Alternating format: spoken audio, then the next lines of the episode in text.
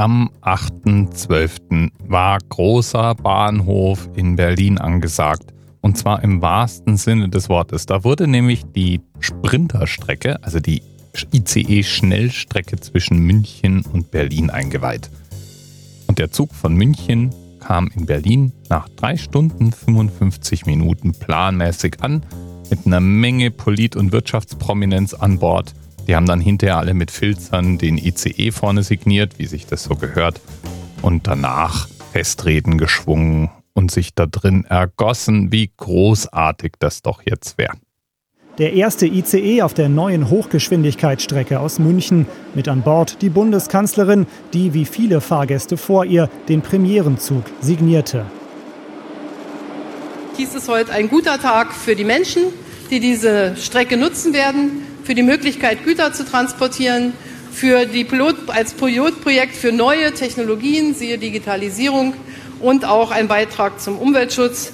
Deshalb Gratulation an alle, aber vor allen Dingen an die, die die Brücken gebaut haben, die die Tunnel gebaut haben, die die Schienen verlegt haben. War also alles ganz super. Bis, ja, bis der Zug wieder nach München zurückgefahren ist.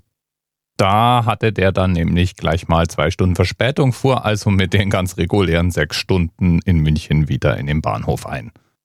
Uiuiuiui, das Hochtechnologieprojekt der Deutschen Bahn. Da gab es natürlich dann viel Häme.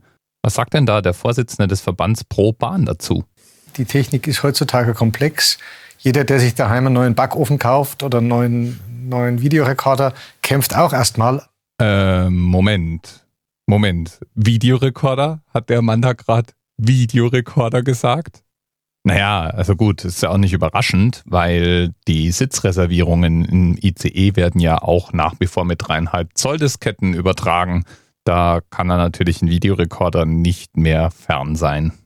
Und kompliziert sind die Dinger ja wirklich. Also ich musste jetzt letztens mal der Schwiegeroma ihren Videorekorder anwerfen.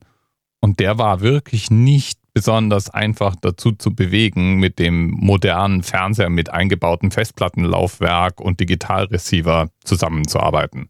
Aber irgendwann, irgendwann hat es dann doch funktioniert.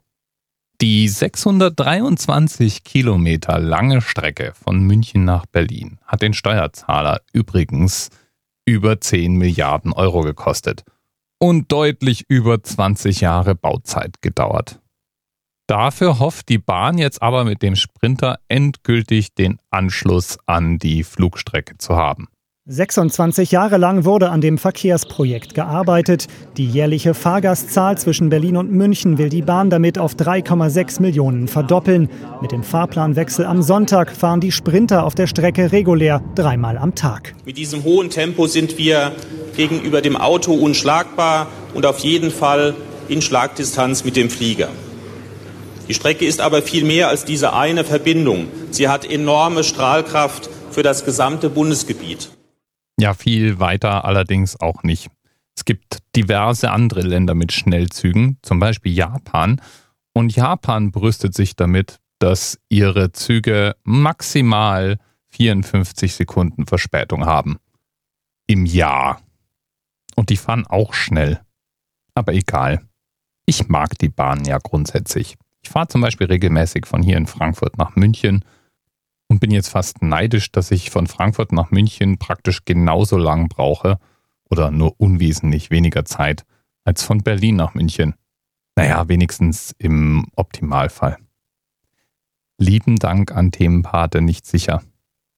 Bis bald. Thema Rest 10, 9, 8, the experience of 47 individual medical officers. Was hier über die Geheimzahl der Illuminaten steht. Und die 23. Und die 5. Wieso die 5? Die 5 ist die Quersumme von der 23.